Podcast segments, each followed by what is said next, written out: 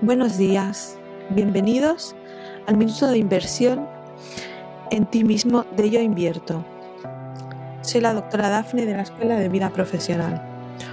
Hoy os voy a hablar de la abundancia.